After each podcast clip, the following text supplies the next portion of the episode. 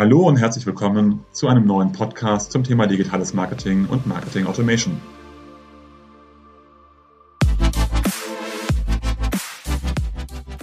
Mein Name ist Jörg Reinhardt, promovierter Physiker, dreifacher Familienvater und Gründer der Centelli Consulting Group, einer führenden Unternehmensberatung rund um digitales Marketing und digitales Kundenmanagement. Wie immer in unserem Podcast sprechen wir mit verschiedenen Unternehmen, wo diese im Bereich digitales Marketing und Marketing Automation stehen, welche Projekte besonders erfolgreich sind, was dabei zu beachten ist und welche Learnings sie gezogen haben. Herzlich willkommen zu einer neuen Folge des Podcasts Mehr Gewinn mit Marketing Automation. Heute mit Florian Lindemann, Projektmanager bei der DKB. Hi Florian. Hi Jörg. Genau, wir sprechen heute über optimiertes, personalisiertes Kampagnenmanagement Magst du am Anfang unseren Zuhörern und Zuhörern erstmal deine Rolle bei der DKB genau erklären? Gerne. Ähm, ich bin jetzt, glaube ich, schon fast fünf Jahre bei der DKB. Kommt mir irgendwie kürzer vor. Ähm, habe mich eigentlich immer mit CRM bei der DKB beschäftigt und darf jetzt seit einem guten halben Jahr das Projekt Next CRM, heißt es bei uns, leiten.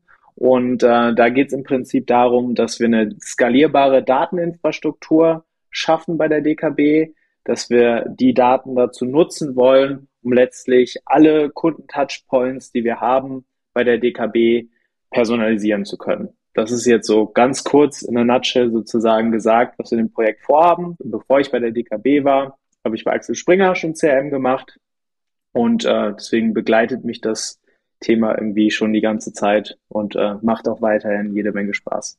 Ja, ich freue mich, äh, freue mich sehr, dass wir gleich da, äh, darauf eingehen werden und natürlich dann mehr ins Detail gehen.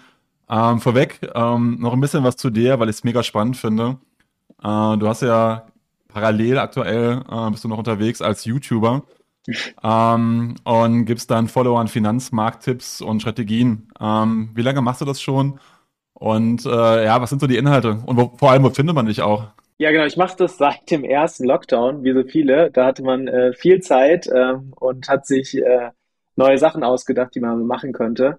Ich interessiere mich eigentlich schon immer für Medien, habe immer irgendwie auch mal so einen Blog gehabt, das auf Twitter gemacht und da war YouTube immer so ein Thema, was rumgeschwebt ist bei mir und da habe ich einfach die Chance im Lockdown genutzt und äh, habe den YouTube-Kanal Rational Handeln ähm, gegründet, also gerne mal äh, vorbeischauen. Und ähm, Aktien sind auch immer ein Thema, was mich mein, mein Leben lang nicht, aber seitdem ich 18 bin, begleitet habe. Ich investiere sehr gerne und regelmäßig, um mich einfach unabhängig zu machen und strebe auch ähm, finanzielle Unabhängigkeit bis, bis zu meinem 40. Geburtstag an. Sehr ambitioniert, äh, bin, äh, werde bald in einem halben Jahr 34, also nicht mehr so viel Zeit. Aber ich teile einfach so meine persönliche Reise, meine Analysen auf meinem ähm, YouTube-Kanal und mache dann mindestens einmal die Woche ein Video. Ja, mega spannendes Thema. Ähm, da komme ich nach dem Podcast nochmal drauf zurück zum Thema finanzielle Unabhängigkeit. Ähm, die, die es jetzt interessiert, sehr gerne bei dir reinhören. Ähm, genau, und heute geht es ja, wie gesagt, um Marketing Automation. Ähm, vorweg auch nochmal zur DKB selber, Deutsche Kreditbank, Deutschlands größte Online-Bank. Ähm, ihr habt ja letztendlich einen sehr coolen, erstaunlichen Weg hingelegt die letzten Jahre. Was sind so die konkreten Ziele oder die Positionierung seitens der DKB und wie wollt ihr das erreichen? Also auf jeden Fall wollen wir wachsen äh, die nächsten Jahre. Wir haben einen ganz klaren äh, Wachstumskurs. Also wir wollen größer werden als Bank. Was aber, glaube ich, ein ganz, ganz wichtiger Punkt bei uns ist, ist der Change hin zu einer Tech-Bank. Ja, also zukünftig muss jede Bank eigentlich auch ein Technologieunternehmen sein. Und das ist eine ganz, ganz wichtige Reise, auf der wir uns jetzt bereits befinden und die wir auch immer, immer weitergehen werden. Und zukünftig ist unsere Meinung, dass eine Bank zu 50 Prozent wahrscheinlich auf jeden Fall ein Technologieunternehmen auch sein muss. Finde ich spannend. Kannst du den Zuhörern nochmal genau sagen, was, was Technologiebank aus deiner Sicht oder aus eurer Sicht bedeutet? Also wir sind ja eine Direktbank. Das heißt, wir haben auf jeden Fall schon mal keine Filialen wie äh, klassische andere Banken. Deswegen sind natürlich unsere digitalen Touchpoints, die wir mit unseren Kunden haben, super essentiell, weil es unser Hauptkommunikationskanal ist mit den Kunden. Das heißt, da muss man sicherstellen, dass sie adäquat sind und dass sie zukünftig auch schön personalisierbar sind, um einfach die Experience für die Kunden bestmöglich zu machen. Das ist aber natürlich immer nur das, was man irgendwie vorne sieht. Als Bank hat man natürlich auch im Hintergrund noch ganz viele Prozesse, APIs, Schnittstellen, ähm, diverse Backend-Systeme. Und da, da, liegt ehrlich gesagt dann auch die, die große Herausforderung als Bank und als Tech-Unternehmen hin, die so zu gestalten, dass die auch wirklich skalierbar sind und diese klassischen Bankprozesse auch in Zukunft möglichst automatisiert ablaufen können, damit man sich eben auf, aufs Wesentliche konzentrieren kann als Bank. Äh, ein Thema, wo natürlich andere Banken mit ihren Legacy-Systemen äh, auch große Räder drehen müssen. Ihr arbeitet aktuell sehr erfolgreich an auch an einer neuen App. Ähm, warum habt ihr euch gerade für den Kanal entschieden und was versprecht ihr euch davon konkret? Ich glaube, äh, also Mobile Devices sind natürlich ähm, mit die wichtigsten Devices für die meisten Leute. Man hat sein Smartphone mittlerweile irgendwie immer dabei ähm, und natürlich da auch seine Bank, will kurz mal seinen, seinen Kontostand checken und so weiter. Und da ist App natürlich super wichtig. Ähm, wir haben die jetzt ja auch schon veröffentlicht. Wir haben ja im Moment sozusagen zwei Apps, eine neue App im neuen Design, die wir weiter stetig verbessern. Also die ist auf keinen Fall auch schon fertig. Und das ist auch so ein bisschen unser Ansatz, dass wir da einfach stetig Kundenfeedback einholen wollen, die App stetig verbessern wollen. Und wir haben eine App, die gut funktioniert, aber die vielleicht nicht ganz State of the Art ist. Und deswegen arbeiten wir da einfach im Hintergrund dran, da eine bessere, schönere, modernere Lösung hinzustellen. Ich kenne es von anderen Unternehmen in der Covid-Zeit, ähm, dass die Digitalisierung da nochmal stark vorangetrieben worden ist und die Kunden mehr den digitalen Kanal genutzt haben. Jetzt seid ihr eh eine Digitalbank. Äh, das heißt, ihr habt im besten Fall noch mehr Zulauf bekommen. Habt ihr auch von Kundenseite aus gemerkt, dass das Thema App äh, dann auch nochmal im Vordergrund steht? Oder ist es etwas, wo ihr sagt, da geht der Weg langfristig sowieso hin? Also wie du gesagt hast, wir sind eine Direktbank, deswegen war das gar nicht so eine große Umstellung für uns, was die Kunden angeht, weil die Touchpoints sind die gleichen geblieben. Wir hatten eh keine Filialen, die wir zumachen mussten oder ähnliches. Ich glaube, der Change war dann, glaube ich, eher bei auf der Mitarbeiterseite, äh, wo wir halt auch uns komplett umgestellt haben auf äh, Arbeiten von zu Hause, die entsprechende Software eingeführt, ähm, die Zusammenarbeit irgendwie ganz neu gedacht. Aber ich glaube, das war ja auch bei ganz vielen Unternehmen. Also ich glaube, das war der viel größere Change eigentlich für uns jetzt als Bank, weil wir da eh schon als Direktbank gut aufgestellt waren auf den digitalen Touchpoints. Ähm, wo liegen denn aus deiner Sicht die Stärken der DKB? Also was ist euer USP auf dem Markt und warum sollten Kunden ähm, zu euch kommen und nicht zum Mitbewerber gehen? Also erstmal glaube ich, dass wir ein sehr, sehr gutes äh, Produkt haben, auch von den Konditionen ähm, mit dem kostenlosen Konto und jetzt der, der neuen Debitkarte. Ähm, aber was, was auch mich persönlich damals als Arbeitnehmer total überzeugt hat, ist eigentlich das, was wir jetzt als Geldverbesserer bezeichnen. Das war auch eine große Marketingkampagne, die wir gespielt haben. Wir sind eigentlich seit 30 Jahren, ist schon die Grundlage der DKB, dass wir das Geld, was wir von unseren Kunden haben, wieder in, ähm, zur Finanzierung von nachhaltigen Projekten einsetzen. Und das finde ich eigentlich einen total spannenden und charmanten Ansatz, dass wir dem Geld unserer Kunden Zukunftsinvestitionen leisten und zum Beispiel Windräder bauen, Kitas, Schulen, also nicht selber bauen, aber die Finanzierung sozusagen überleben, Windräder, Kitas, Schulen, Krankenhäuser und das eigentlich schon seit 30 Jahren. Das finde ich eine total spannende und überzeugende Legacy eigentlich als Bank. Ja, ich finde das sehr schön und will das nochmal herausstreichen, dass du als Projektmanager, der ja schon so, so lange in dem CM-Bereich unterwegs ist, auf die, auf die Frage, was euer USP ist, ähm, nicht den Kanal nennst wie Direktbank oder dass es irgendwie einfach ist vom Service her, sondern dass du sagst, gutes Produkt. Ähm, weil ich kann mich erinnern, das ist ein bisschen länger her schon, erfreulicherweise, so fünf, sechs Jahre her, habe ich mit vielen Bankenvorständen gesprochen, da war gerade damals so Big Data irgendwie voll in und ähm, die wollten dann möglichst viel aus ihren Kundendaten rausholen und damit natürlich dann mehr Absatz und Umsatz machen. Und ich musste jedes Mal neu erklären, dass am Anfang immer das Produkt steht. Und wenn das halt schlecht ist und die Konditionen schlecht sind, dann kann ich noch so viel AI machen oder Smart Data machen. Ähm, ich werde es trotzdem nicht verkaufen können. Und von daher finde ich das schön, wenn wir mal herausstreichen, dass das bei euch ja auch die Philosophie ist, das richtige Produkt zu haben, ähm, dann damit auch noch Gutes zu tun, das Geld ähm, gut anzulegen. Schön. Ähm, und trotzdem liegt so diesen Fokus auf die Personalisierung von Kampagnen ähm, in verschiedensten Kanälen. Ähm, magst du so ein bisschen beschreiben, was ihr da genau die letzten Jahre angegangen seid und an welchen Themen ihr da gerade arbeitet? Ja, gerne. Also ich finde deinen Punkt erstmal noch total richtig und wichtig. Im Zentrum, das sagt irgendwie jeder, steht der Kunde und die Kundenbedürfnisse, aber es ist einfach auch sehr essentiell. Es bringt nichts, Personalisierung als Selbstzweck zu machen, sondern es muss am Ende für den Kunden auch einen Mehrwert erzeugen. Und ähm, das kann auf jedem Kanal stattfinden. In der Vergangenheit haben wir da sehr viel mit E-Mail-Kampagnen gemacht.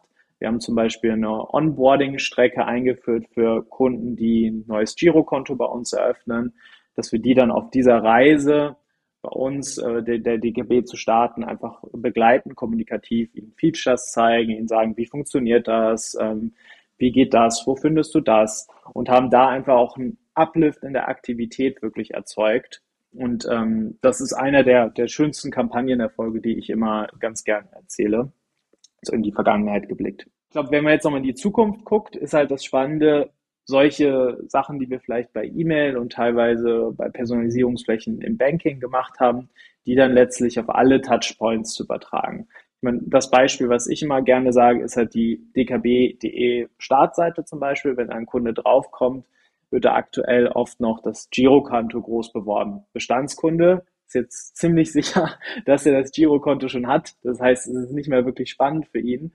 Und es macht für den Kunden auch keinen Sinn, ihm da diese Kommunikation zu zeigen. Und ich glaube, da wollen wir dann einfach hin, dass wir dem Kunden dort auch eine für ihn relevante Kommunikation anzeigen können. Ja, ich ähm, will auch nochmal das Thema der Onboarding-Strecke unterstreichen, weil du es auch direkt nennst ähm, und sagst, es ist mit so ähm, einer der größten Erfolge. Ähm, ich finde es immer so spannend, das ist etwas, was ich auch immer unseren Kunden empfehle, mit solchen Onboarding-Strecken zu starten. Ähm, und viele finden das so old-fashioned und voll langweilig und möchten irgendwie dieses fancy Zeugs machen. Ähm, aber so eine Onboarding-Strecke ist immens wichtig. Ähm, ich weiß nicht, wie du es siehst, aber aus meiner Erfahrung her, in vielen Analysen sieht man halt, dass die Kunden gerade im ersten Jahr, wenn sie auch Neukunde geworden sind, super aktiv sind ähm, und sich mit dem Unternehmen viel stärker beschäftigen, als wenn sie schon länger mit dabei sind. Und deswegen hat man gerade am Anfang die Möglichkeit, halt super Kundenbindung und Erfahrung aufzubauen. Und deswegen sind so Onboarding-Strecken aus meiner Sicht erstmal perfekt, weil die Kundenwahrnehmung ähm, viel stärker da ist und der Kunde natürlich das überhaupt erstmal auch von den Responsraten viel häufiger mitnimmt. Äh, und das andere ist, dass wir immer so das Gefühl haben als Unternehmen, ja, der Kunde kennt uns und meistens ist das gar nicht so. Der hat dann irgendwie das Girokonto und die anderen 20 Produkte, die ich noch habe, kennt er gar nicht. Und da sind Onboarding-Strecken einfach super, ähm, mal die gesamte Produktwelt zu erklären. Hast du da ähnliche Erfahrungen gemacht? Ja, genau, das sehe ich ganz genauso. Und ich, ich glaube auch, dass dieser Service-Charakter sehr entscheidend ist. Manchmal sind Bankprozesse ja nicht für uns vielleicht noch als Banker relativ nachvollziehbar, aber für Kunden, die dann neu kommen, nicht ganz so nachvollziehbar. Und der fragt sich dann halt einfach ganz einfach Dinge, wo kann ich meinen Dauerauftrag einstellen? Wie funktioniert eine Terminüberweisung? Wie funktioniert das Authentifizierungsverfahren? Und wie funktioniert die Karte eigentlich? Was, wer sich im Ausland zahlen will? Ne? Und die, solche Themen einfach schon mal beizubringen, das glaube ich ist auch sehr, sehr wichtig. Also ein bisschen so Education, sage ich mal, oder Service, wie man immer es nennen möchte. Aber dann auch das Thema, was ich vorhin hatte, Marke. Also ich glaube, das kann man da auch sehr, sehr gut spielen, den Kunden nochmal ein bisschen zu erklären, wer sind wir überhaupt, warum machen wir das, was wir tun. Und das, das kann man da, glaube ich, auch nochmal ähm, sehr gut platzieren. Was du gesagt hast, natürlich auch, irgendwie sagen, ja, wenn, ihr, wenn du ein Haus bauen möchtest, haben wir übrigens auch die richtigen Produkte. Aber ähm, Fokus, glaube ich, bei der Onboarding-Strecke sollte am Anfang immer so ein bisschen dieser Erklärcharakter zeigen, wie alles funktioniert. Hey, so sieht's bei uns aus sein. Der Vorteil auch an der Onboarding-Strecke, vielleicht noch dazu, ist natürlich, das Ganze ist mehr oder weniger Systemkommunikation, das heißt eine Kommunikation, die ich so oder so machen müsste. Das heißt, ich habe nicht immer das Permission-Thema mit dabei, je nachdem, wie ich es auslege. Äh, deswegen auch noch die Frage an euch. Ähm, wie, ist die Erfahrung? Du sagst, ihr macht viel E-Mail-Kampagnen. Ähm, ich brauche ja trotzdem die Einwilligungserklärung, wenn ich Richtung Marketing gehe. Ähm, hast du da noch den einen oder anderen Tipp? Ähm, weil ihr ja vollkommen darauf angewiesen seid letztendlich ähm, die Permissions zu steigern, weil ich weiß, bei vielen Kunden ist das natürlich das Kernthema auch. Genau, also ich glaube, unsere beste Erfahrung ist, dass man einfach mit den Kunden auch aktiv darüber spricht. Ähm, also man kann ja durchaus Kanäle zum Beispiel im Banking, wo der Kunde eh unterwegs ist, ihm mal darauf hinweisen. Übrigens, wenn du mehr Informationen möchtest, wenn du mehr erfahren möchtest, wie unser Konto funktioniert, wenn du über Aktionen, Gewinnspiele Sachen erfahren möchtest, dann gib uns doch hier das Einverständnis, mit dir zu kommunizieren. Und ich glaube, das ist meistens oft der beste Weg, den Kunden einfach selbst aktiv entscheiden zu lassen, ob er das möchte oder nicht, und ihm aber dabei die Mehrweite der Kommunikation zu zeigen. Ja, ja, unterstreiche ich nochmal, dass es letztendlich natürlich um den Kunden geht. Du hast gesagt, der Kunde muss im Mittelpunkt stehen. Das heißt, ähm, es geht darum, dem Kunden den größtmöglichen Mehrwert anzu, anzubringen, dass er dann auch freiwillig eben die Permissions gibt. Vielleicht noch, äh, sorry, eine Ergänzung vielleicht noch ganz kurz, Jörg. Ähm, beim Thema Permission, also ich glaube, was da auch ein wichtiges Thema ist, ist halt Content. Ne? Also können wir vielleicht später eh nochmal drüber sprechen. Ähm, aber wir haben zum Beispiel, der heißt DKB Börsenwissen Newsletter gestartet.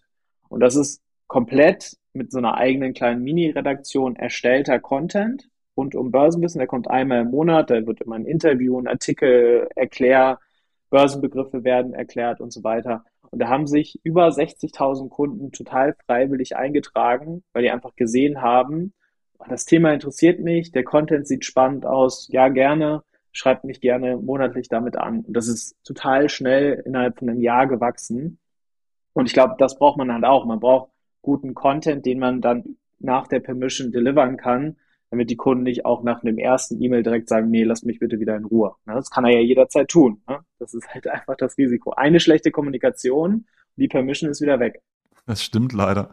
Die Content ist das eine. Ähm, es gibt viele Unternehmen, die dann auch in den Bereich Services gehen. Also nochmal in der Apps dann ähm, Kontofunktionalitäten einbauen ähm, oder dann halt automatisiert natürlich dann die, ähm, die Zahlungs- oder Abbuchungseingänge versuchen, dann in so ein Haushaltsbuch zu integrieren und darüber eine Permission zu bekommen für die Analytik. Ähm, geht ihr auch den Weg über Services? Ja, also gehen wir in Teilen. Ne? Wir haben ja zum Beispiel Push-Notifications, die wir schicken. Wenn du eine Ka Zahlung mit deiner Kreditkarte machst, bekommst du in Realtime direkt die Meldung, was da passiert ist und so weiter da ist natürlich auch die Komplexität im Hintergrund, die Systeme entsprechend so miteinander zu verbinden. Äh, das ist, hatte ich ja vorhin auch kurz angesprochen in Richtung Techbank. Das ist halt auch ganz wichtig, dass man die Backend-Systeme, die APIs entsprechend so baut, dass man solche Dinge tun kann. Da könnten wir sicherlich und würde ich gerne noch mehr tun, aber da sind wir auf jeden Fall dran, das noch besser miteinander zu verknüpfen. Ja, du, du sagst nochmal Techbank und Verknüpfung von Systemen und ich stelle mir das so einfach vor, ihr seid eine Direktbank, ihr seid quasi eh immer online und digital gewesen. Äh, es gibt nur einen, also es wirkt so einfach, es gibt nur einen Single Point of Truth, wo die Kundendaten irgendwie drin liegen und jetzt sagst du so, ja, wir müssen da noch API-Schnittstellen verknüpfen. Wie komplex ist es denn bei euch? Ich glaube, es gibt keine Bank, bei der es nicht komplex ist. Und jeder, der was anderes behauptet, lügt. und wahrscheinlich auch jeder Versicherer und jedes andere Unternehmen was irgendwie älter als äh, fünf Jahre ist. Ne? Das ist natürlich nicht einfach. Das ist äh, komplex. Du hast viele Legacy-Systeme. Ähm, aber es gibt da, glaube ich, jetzt viele Bestrebungen bei uns in der Bank, das aufzuräumen. Wir sind da schon sehr, sehr gut vorangekommen, glaube ich. Und das Wichtige ist, was ich auch nur jedem irgendwie mitgeben kann, der jetzt hier mal zuhört, muss halt irgendwann anfangen. Ne? Also dieses immer weiter nach hinten schieben und dieses Legacy-System, ja, das lassen wir dann nochmal stehen und das lassen wir auch nochmal stehen. Dann hat man irgendwann so viele Systeme, dass man nicht mehr hinterherkommt. Man muss einfach anfangen, sein Backend aufzuräumen und seine Systeme. Und dann kommt halt, es dauert halt, das ist richtig viel Arbeit, aber irgendwann wird sich diese Arbeit dann, glaube ich, auszahlen. da sind wir mittendrin. Aber wenn du sagst, man muss einfach anfangen, ja, würde ich sagen, sehe ich auch so. Und ich sehe aber gleichzeitig viele Unternehmen, die dann da stehen und sich dann fragen, ja, was ist denn eigentlich mein, mein Endziel, äh, was für ein System will ich haben und scheitern dann so ein bisschen schon bei der Systemauswahl, weil sie irgendwie diese perfekte eierlegende Wollmilchsau haben äh, wollen, wo alles drin ist. Und wenn du sagst, man muss einfach mal anfangen, klingt das so, ja, ich fange mal hier ein bisschen an und ich fange mal da ein bisschen an. Und dann sehe ich schon, dass viele Unternehmen sich damit unglaublich schwer tun, weil sie dieses perfekte Zielbild irgendwann haben wollen. Wie seid ihr denn da vorgegangen? Also, dass ihr diesen Weg dann auch beschritten habt oder aktuell beschreitet? Es gibt natürlich mehrere Projekte und man muss an mehreren Stellen gleichzeitig arbeiten und diese, das riesen super Projekt dafür zu, zu, zu schaffen, ist, glaube ich, aus meiner Sicht auch nicht die Lösung. Ne? Man muss sich, glaube ich, schon immer an den Use Cases orientieren. Ne? Ich kann jetzt nur für mein Projekt Next CRM sprechen. Da war es halt essentiell, auch diesen Datenaspekt mit reinzunehmen und nicht einfach nur ein Marketing Automation Tool sich zu holen, das irgendwo draufzusetzen auf die Systeme und damit zu starten, sondern man muss halt gleichzeitig auch die Daten so bereitstellen, dass Marketing Automation Tools ähm, damit arbeiten können. Und das geht natürlich immer Hand in Hand und ähm, ja, so, so sind wir das angegangen. Ja, aus, aus der Erfahrung her ist es immer in der Kombination. Das heißt, sobald ich mir ein Marketing Automation Tool hole, ähm, muss ich letztendlich auch nochmal an meine Datenbank ran. Ähm, dann kommt dieses Stichwort 360 Grad Kundensicht rein. Du hast ja schon gesagt, dass das Next CRM Projekt sich auch vor allem mit der Datenhaltung ähm, seitens des Kunden beschäftigt. Ähm, da die Frage, habt ihr, habt ihr eine vollumfassende Sicht auf den Kunden oder äh, gibt es bei euch auch noch Datensilos, äh, die noch nicht angebunden sind und wird das Schritt für Schritt gemacht oder wie seid ihr da vorgegangen? Also wir machen es jetzt natürlich im Projekt ähm, erstmal Schritt für Schritt. Je nach Use Case und Priorität äh, zieht man nach und nach die notwendigen Daten rüber. Ich würde aber sagen, dass wir bereits jetzt auch im alten System, was wir jetzt ähm, ablösen wollen, eigentlich eine sehr, sehr gute Sicht auf den Kunden haben. Es gibt natürlich immer Systeme, die dann vielleicht noch nicht angebunden sind und eine niedrige Priorität haben. Aber ich glaube auch generell ist es, also als, äh, als Marketier träumt man immer davon, alle Daten zu haben. Ich will alle Webanalyse-Daten haben. Ich möchte doch die Daten aus dem Kundenservice haben. Das ist sicherlich auch richtig und das sollte auch die Bestrebung sein. Aber auf dem Weg kann man auch schon verdammt viel machen mit den Daten, die man vielleicht schon hat. Ähm, und oft wird dann so ein bisschen vergessen, ah, konzentriere dich doch erstmal auf die Daten, die du hast. Nutz die erstmal für coole Kampagnen. Dann kannst du gemäß Pareto-Prinzip wahrscheinlich schon mal 80 Prozent der Wirkung erzielen und ähm, zieh die anderen Sachen nach, optimier dann aber ich glaube, man muss sich immer so diese 100% Daten haben, um wirklich Erfolg zu haben. Mit weniger geht es manchmal auch schon sehr, sehr gut. Ja, das, das will ich auch nochmal herausstellen, weil das ist etwas, was ich spannenderweise mit den Führungskräften häufig diskutiere. Äh, wenn ich die dann, und die mir dann erzählen, sie können ja nichts machen, weil ihnen noch irgendein Datentop fehlt. Wo ich immer sage, so, wer sagt Ihnen das denn? Dann sagen die, ja, meine Analysten sagen das, die können nicht arbeiten, weil da fehlt noch Datentop XY, wo ich sage, ja, und mit den restlichen Daten, ja, aber dann haben wir ja nur eine 80, 90 Prozent Lösung. Äh, und deswegen finde ich es so gut, was du sagst, weil normalerweise kommt man schon sehr, sehr weit mit dem, was da ist. Und ich sehe viele Unternehmen so ein bisschen stocken und dann nach dem Motto, wir warten jetzt erstmal, bis irgendwann auch alles da ist und dann können wir eigentlich erst loslegen. Und das ist totaler Quatsch, weil die Erfahrung kommt letztendlich mit dem Doing. Äh, ich fange an, meine Modelle aufzubauen, ich fange an, die Kampagnen aufzusetzen. Ich lerne und dann werde ich immer besser über das Lernen auf der einen Seite und über mehr Daten hinten dran. Und von daher finde ich den Weg, den ihr habt oder den du gehst, super pragmatisch und genau richtig, um auch voranzukommen. Jetzt hast du gesagt, das Thema äh, NextCM ist vor allem im Datenbereich. Du hast schon von der Marketing-Automation-Lösung gesprochen. Was sind aus deiner Sicht nochmal die relevanten Themen, ähm, um halt dann wirklich auch vollständig Marketing-Automation und CRM betreiben zu können, neben Datenhaltung und Marketing-Automation-Tool? Naja, man muss sich dann halt auch über, überlegen, was, was sind die Anlässe, zu denen ich kommunizieren möchte. Ne? Also ganz oft wird, wie, wie vorhin bei den Daten, ich will alle Daten haben, ich will alles personalisieren. Ne? Also es gibt sicherlich auch Punkte, die, die man vielleicht nicht personalisieren sollte, weil es da nicht so Mehrwert gibt. Also man muss sich da auch in den Kunden hineinversetzen, was sind wirklich die Anlässe und die Kontexte, in denen es Sinn macht, mit den Kunden personalisiert zu kommunizieren. Ne? Und äh, auf der Basis muss man dann die Kampagnen aufsetzen und auf der Basis muss man dann auch die entsprechenden Daten anfordern und dann aufsetzen. Aber und was da, glaube ich, ganz, ganz wichtig ist, dann auch nochmal der Punkt Automatisierung. Ähm, ich glaube, die Gefahr ist ja auch, wenn man über, klar, wir reden jetzt über Marketing Automation, aber viel, was vielleicht als Marketing Automation tituliert wird nach außen, hat ja noch ganz viel Manpower im Hintergrund die Dinge tun. Ne? Das ist, glaube ich, auch nie ganz wegzudenken, weil du bei Kampagnen immer auch eine gewisse kreative Leistung brauchst. Ne? Die, die Kommunikation, die uns irgendwie begeistern als Menschen oder als Kunden, sind ja ganz oft auch bis zu einem gewissen Grad kreativ. Irgendwie ein cooles Headerbild, ne? eine coole Betreffzeile. Das wird auch nie ganz weggehen. Aber ich glaube, es ähm, gibt doch auch Dinge, die man sehr, sehr gut automatisieren kann. Zum Beispiel so eine Onboarding-Strecke, über die wir ja gesprochen habe, haben. Die sollte man jetzt nicht händisch irgendwer jeden Tag rausschicken, sondern die wird halt automatisiert aufgesetzt auf die Daten, geht dann am bestenfalls jeden Tag raus und dann gibt es Elemente, die ziehst du ja automatisch aus den Daten. Aber dann gibt es vielleicht auch ein Element, was immer kreativ befüllt wird. Also ich glaube, das ist beim Punkt Marketing Automation ganz, ganz wichtiger Ausgleich und Balance, die man leisten muss zwischen Automatisierung und aber auch kreativer, menschlicher Exzellenz sozusagen. Ähm, du sprichst jetzt von der äh, von dieser Kreativität, die unglaublich wichtig ist. Ähm, und das ist ja das, was ich immer sage: Marketing Automation brauchst du eigentlich, um effizient zu sein, damit dann die Mitarbeiterinnen und Mitarbeiter eben genau diese strategische oder kreative Intelligenz äh, aufbieten können. Was mir bei euch oder bei dir mal auffällt, ist, ähm, wenn wir in den Projekten über Best Practice im CM-Bereich sprechen, dann geht es bei dir gar nicht so häufig darum, was andere Banken machen, sondern du guckst immer auf ganz andere Player ähm, wie Netflix oder Amazon und Co., Äh, wie kommt es, dass du oder ihr diesen Blick immer auf andere Branchen äh, hegt und nicht so stark in diesem Wettbewerber- oder Bankenumfeld unterwegs seid?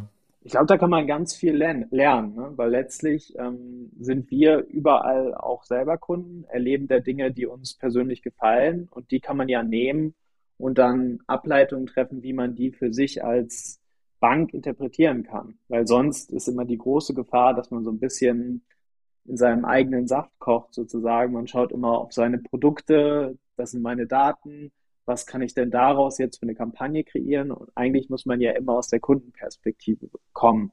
Und da gibt es, glaube ich, außen in der Marketingwelt ganz, ganz ähm, spannende Dinge. Du hast Netflix gesagt, das habe ich immer auch bei der Projektvorstellung für unser Projekt als Beispiel genommen. Diese Thumbnails, die individuell gestaltet werden. Also wenn man sich in Netflix einloggt, werden eigentlich mehr schöne Serienfilme vorgeschlagen und es ist immer ganz spannend, wenn man dann einmal wechselt zwischen zum Beispiel meinem Account und dem meiner Frau. Meine Frau hat dann ganz andere Creatives, die ihr für eine Serie vorgeschlagen werden, als mir, weil Netflix halt für sie andere Datenpunkte hat und denkt, ah, wenn ich das Bild nehme, dann funktioniert das bei ihr besser als bei ihm. Bei ihm nehme ich dann vielleicht irgendwie nochmal ein anderes Bild, damit die die Serie guckt. Das, das finde ich ein cooles Beispiel, so ein bisschen auch diese Kreativität mit Daten in Verbindung. Und andere, also eine coole CRM-Maßnahme, die mir ähm, zuletzt, glaube vor zwei Tagen aufgefallen ist, als ich äh, diesen Hoodie, den ich gerade anhabe, bestellt habe bei, bei About You. Äh, das hat irgendwie ein bisschen länger gedauert. Also es kam erst nach vier, fünf Tagen äh, der Hoodie das Jahr heute in Zeiten von Quick Commerce ist es ja eine Ewigkeit. Und dann kam direkt ähm, einen Tag später eine Mail, tut uns wirklich sehr, sehr leid, dass das ein bisschen länger gedauert hat. Hier ist ein 10% Gutschein. Auch ganz plain die E-Mail mit persönlicher Absenderschaft. Aber da habe ich direkt vor zwei nachbestellt und den Gutschein benutzt. Ne? Und da haben sie super im Kontext getroffen, total persönliche Kommunikation und da auch mal sinnvollen Gutschein eingesetzt und nicht einfach dieses, ja, hier 10% auf alles. Ähm, das fand ich auch eine super, ähm, super gute Maßnahme. Und ansonsten, Amazon ist ja auch so der Klassiker. Ähm, das, da merkt man ja eigentlich gar nicht, dass irgendwie CRM gemacht wird, ne? weil das Amazon so in seine Experience integriert hat, diese Recommendation, also wenn ich irgendwas kaufe, dann wird dir vorgeschlagen, was du ähnliches kaufen solltest. Es ist ja auch CRM oder Marketing Automation. Ähm, das, ist, das nutze ich übrigens jedes Jahr, um Geschenke für meine, meine Oma auszusuchen. Ich einfach gucke, was habe ich hier letztes Jahr für ein Buch bestellt und dann schlägt mir Amazon ähnliche Bücher vor und das äh, nehme ich dann für dieses Jahr. Das ist auch im Alltag ganz praktisches Feature. Ja, ich finde das gerade cool. Jetzt weiß ich, wie ich äh, dieses Jahr Weihnachtsgeschenke bestellen werde.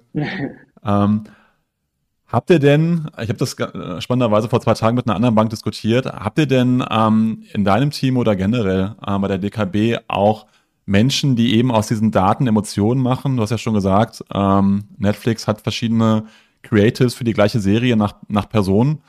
Ähm, das kann ja Marketing Automation oder ein äh, Algorithmus nicht selber äh, hinbekommen.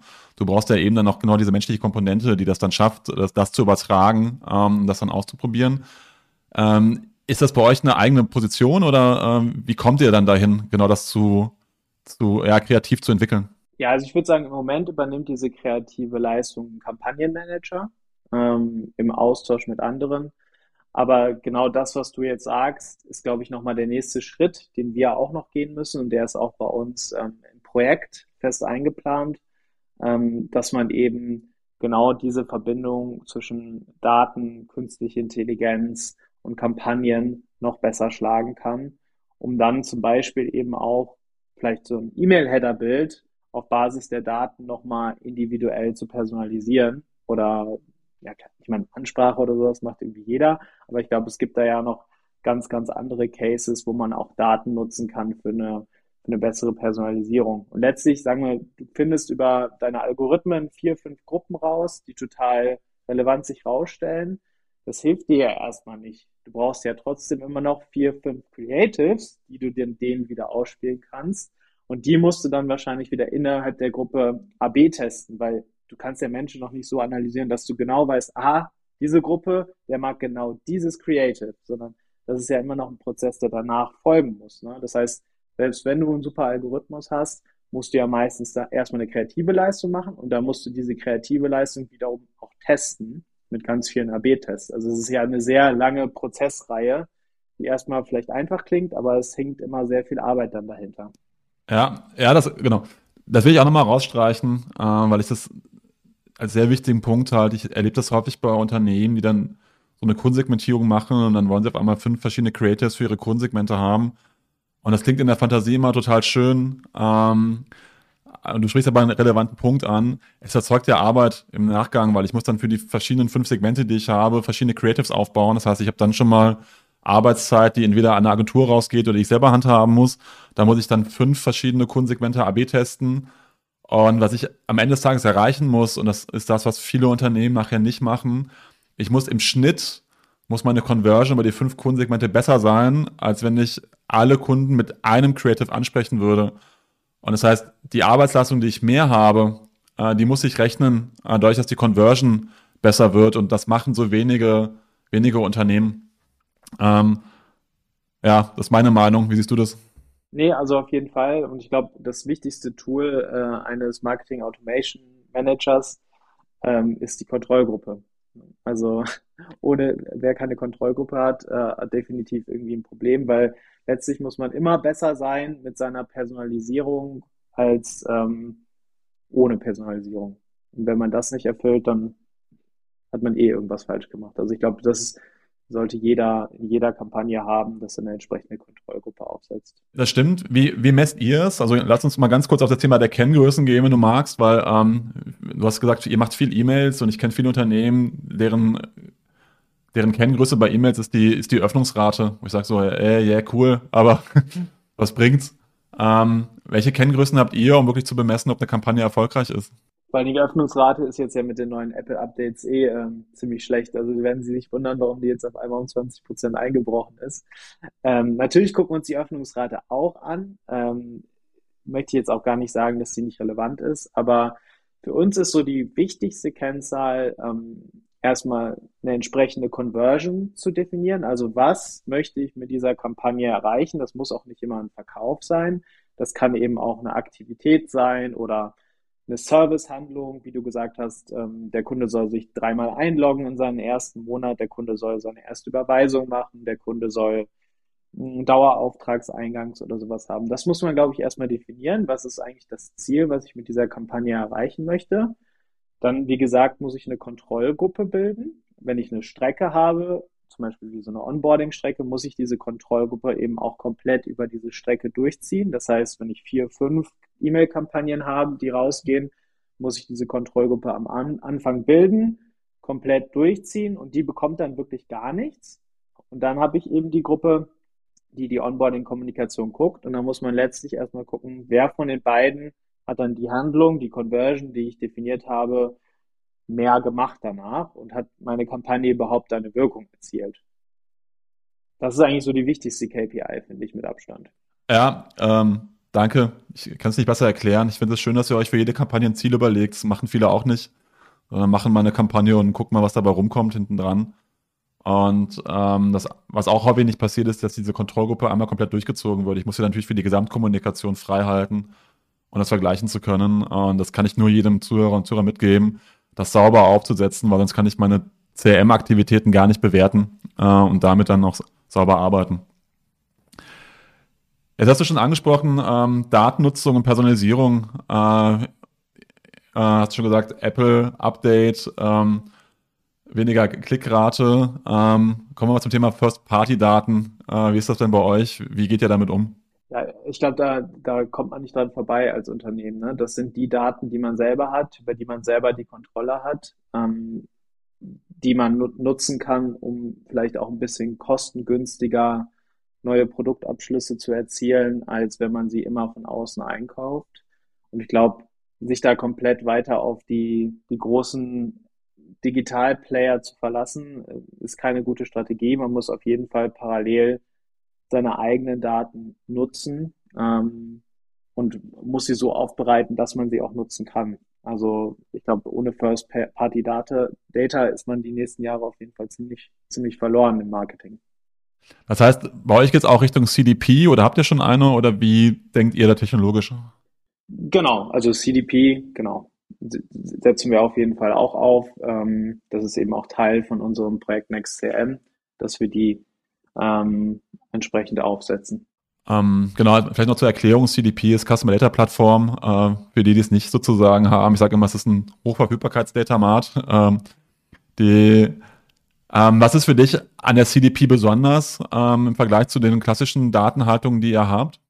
also am Ende muss man sagen, so viel besonders sind die eigentlich nicht. Ne? Also das ist immer so ein bisschen, äh, man nennt es jetzt CDP, dann klingt es ja. cool und ist äh, viel toller. Am Ende ist es wahrscheinlich ein, ein Data Mart, der eine höhere Verfügbarkeit und ähm, wo die Daten vielleicht ein bisschen schneller auch mal über über Near Realtime und so weiter einfließen können. Die klassischen Data Marts waren ja oft noch mit so riesen Beladungsstrecken im Hintergrund, wo man dann manchmal drei, vier Tage gewartet hat ich glaube, das, ähm, das kann in der CDP übrigens auch noch sein, bei Daten, wo man es vielleicht nicht so schnell braucht, aber vielleicht ist sie generell ein bisschen offener, um letztlich alle Kundendaten zu sammeln, die man dann für seine Kampagne noch braucht. Es ist CDP so ein Thema. Das andere Thema ist, dass die App ähm, natürlich weiter äh, ausgerollt wird und gerade für die App ist ja so eine CDP auch super relevant, eben hochverfügbar zu sein. Welche anderen Themen habt ihr noch auf dem Radar für die nächsten ein bis zwei Jahre, äh, die aus eurer Sicht äh, wichtig sind im CRM-Umfeld? Also ich glaube, was, was vielleicht jetzt hier nochmal wichtig ist zu sagen, so was ist eigentlich CRM? Ne? Wenn man irgendwie nachguckt, da steht da irgendwie Customer Relationship Management. Und da stecken ja eigentlich zwei Wörter drin, die irgendwie komplett im ganzen Unternehmen relevant sind, weil steht Customer drin und da steht Relationship. Ne? Also was ist jetzt CRM eigentlich? Ist CRM irgendwie E-Mail-Marketing? Nein. Äh, ist es irgendwie Data Management? Ja, also, ist, also E-Mail-Marketing ist es auch. Es ist halt eine, so eine Riesenbox, die man aufmachen kann. Und ich glaube, dass dieser, dieser CM-Kreis, den man über Unternehmen zieht, eigentlich immer, immer größer wird heutzutage. Ne? Weil zum Beispiel, wir reden jetzt hier gerade im Podcast äh, von euch. Ist das jetzt CRM? Ja, wahrscheinlich schon. Ne? Ihr kreiert irgendwie Content, äh, den ihr dann nutzen könnt, ähm, um mit Kunden zu sprechen und so weiter. Wir haben irgendwie schon gesagt, ein äh, Börsen-Newsletter, wo wir irgendwie Content kreieren. Also ich glaube, diese Customer Relationship ist riesig weit. Wir haben über About You kurz vorhin gesprochen. Die nutzen halt ganz viel Influencer, Kreatoren, um wiederum neue Produkte zu kreieren, mit denen sie dann wieder auch mit ihren Kunden reden. Ne? Ist das jetzt auch CRM oder ähm, also wie auch immer? Ich glaube, ich glaube, dieses CRM fällt irgendwie so sehr auf diese Selektion und Kampagnen zu beschränken. Das, das funktioniert, glaube ich, in Zukunft nicht mehr, sondern es geht eigentlich darum, jegliche Kommunikation und Content so aufzubereiten, dass man es mehrwertig an seinen Kunden kommunizieren kann. ich glaube, die Kanalvielfalt und die Kommunikationsvielfalt wird da, wird da immer, immer mehr. Und was sind für dich dann die relevanten Projekte und Themen, die ihr in den nächsten ein bis zwei Jahren angehen werdet? Der Fokus jetzt für uns ist erstmal die Basis hinzustellen. Ne? Man muss erstmal einen vernünftigen, ähm, äh, vernünftige Data-Plattform hinstellen, man muss das Marketing Automation Tool hinstellen, man muss Daten aufbereiten. Man muss dann aber auch als jetzt Projekt, wie wir es sind, sehr interdisziplinär arbeiten. Man muss mit den Leuten sprechen, die, die, die den Content kreieren, ne? weil der Content muss wiederum zu den Kampagnen passen. Man muss mit den IT-Leuten sprechen, dass die, die ganzen Backend-Systeme im Hintergrund funktionieren. Man muss mit den BI, mit den Data-Leuten sprechen, dass, dass die Modelle entsprechend für die Kampagnen passen und so weiter. Ne?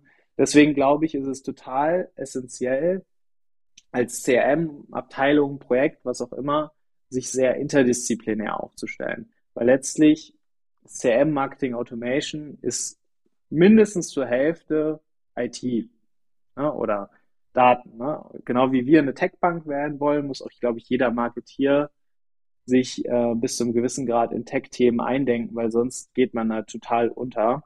Und deswegen weiß ich auch noch gar nicht, was der konkrete Plan für in zwei, drei Jahren ist, weil da muss man sich auch ein bisschen agil aufstellen, weil keiner von uns weiß, was ist in zwei, drei Jahren. Ähm, muss einfach immer bereit sein, auch auf Änderungen zu reagieren, muss am Puls der Zeit bleiben und ähm, muss sich so interdisziplinär aufstellen, dass man die Leute hat, um auf alle möglichen Situationen reagieren zu können. Ja, ich finde den Gedanken schön ähm, und den Weg, den er geht, weil was du sagst, ist ja komplett richtig. CRM ist letztendlich allumfassend. Das heißt, überall da, wo ich mit dem Kunden irgendwie in die Berührung komme, äh, passiert ja eine Kundenbeziehung oder eine Kundenerwartung. Ähm, und viele Unternehmen sehen als CRM häufig ja noch entweder das Datenbankthema oder das Marketing Automation Thema oder so ein Frontend-Thema, äh, was dann sehr technologisch gedacht wird und viel zu kurz greift und nicht über den, den gesamten ähm, Kundeninteraktionsraum oder Customer Journey, äh, wie es dann auch genannt wird. Und von daher finde ich die Teilung ganz gut, die du machst, dass du sagst, auf der einen Seite müssen wir uns technologisch so aufstellen, dass wir alles bedienen können in allen Kanälen. Ähm, und gleichzeitig müssen wir uns als CM-Abteilung so interdisziplinär aufstellen, äh, dass wir das dann auch, egal von woher, dann auch sauber bedienen können. Also auch fachlich auf der einen Seite und technologisch auf der anderen Seite. Ja, sehr, sehr gut. Damit wären wir auch schon am Ende und deswegen stelle ich mal die letzte Frage so, ähm, was ist das, was du unseren Kunden mitgeben würdest? Und ich finde, du hast schon sehr viel mitgegeben, deswegen danke dafür. Ähm, was sie machen sollten, wenn sie wirklich gelungenes Next CRM machen möchten? Ich glaube, das Wichtigste ist eigentlich, die Augen aufzuhalten. Also jeder, der irgendwie im Marketing Automation oder CRM-Umfeld arbeitet, sollte sich äh, Podcasts wie diesen hier anhören. Da gibt es noch ein paar andere gute Online-Marketing-Rockstars und so weiter.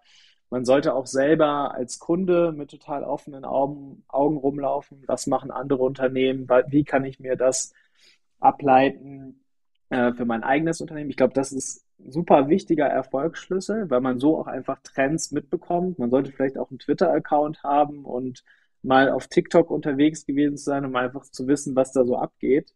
Ich glaube, das gehört einfach zur Pflicht als Marketeer.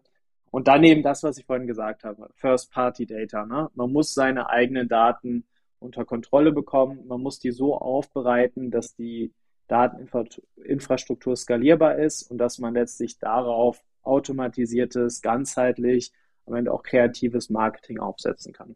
Ein perfektes Schlusswort, dem ich mich gerne anschließe. Von daher vielen Dank, Florian. Danke dir. Dann tschüss. Tschüss. Dankeschön.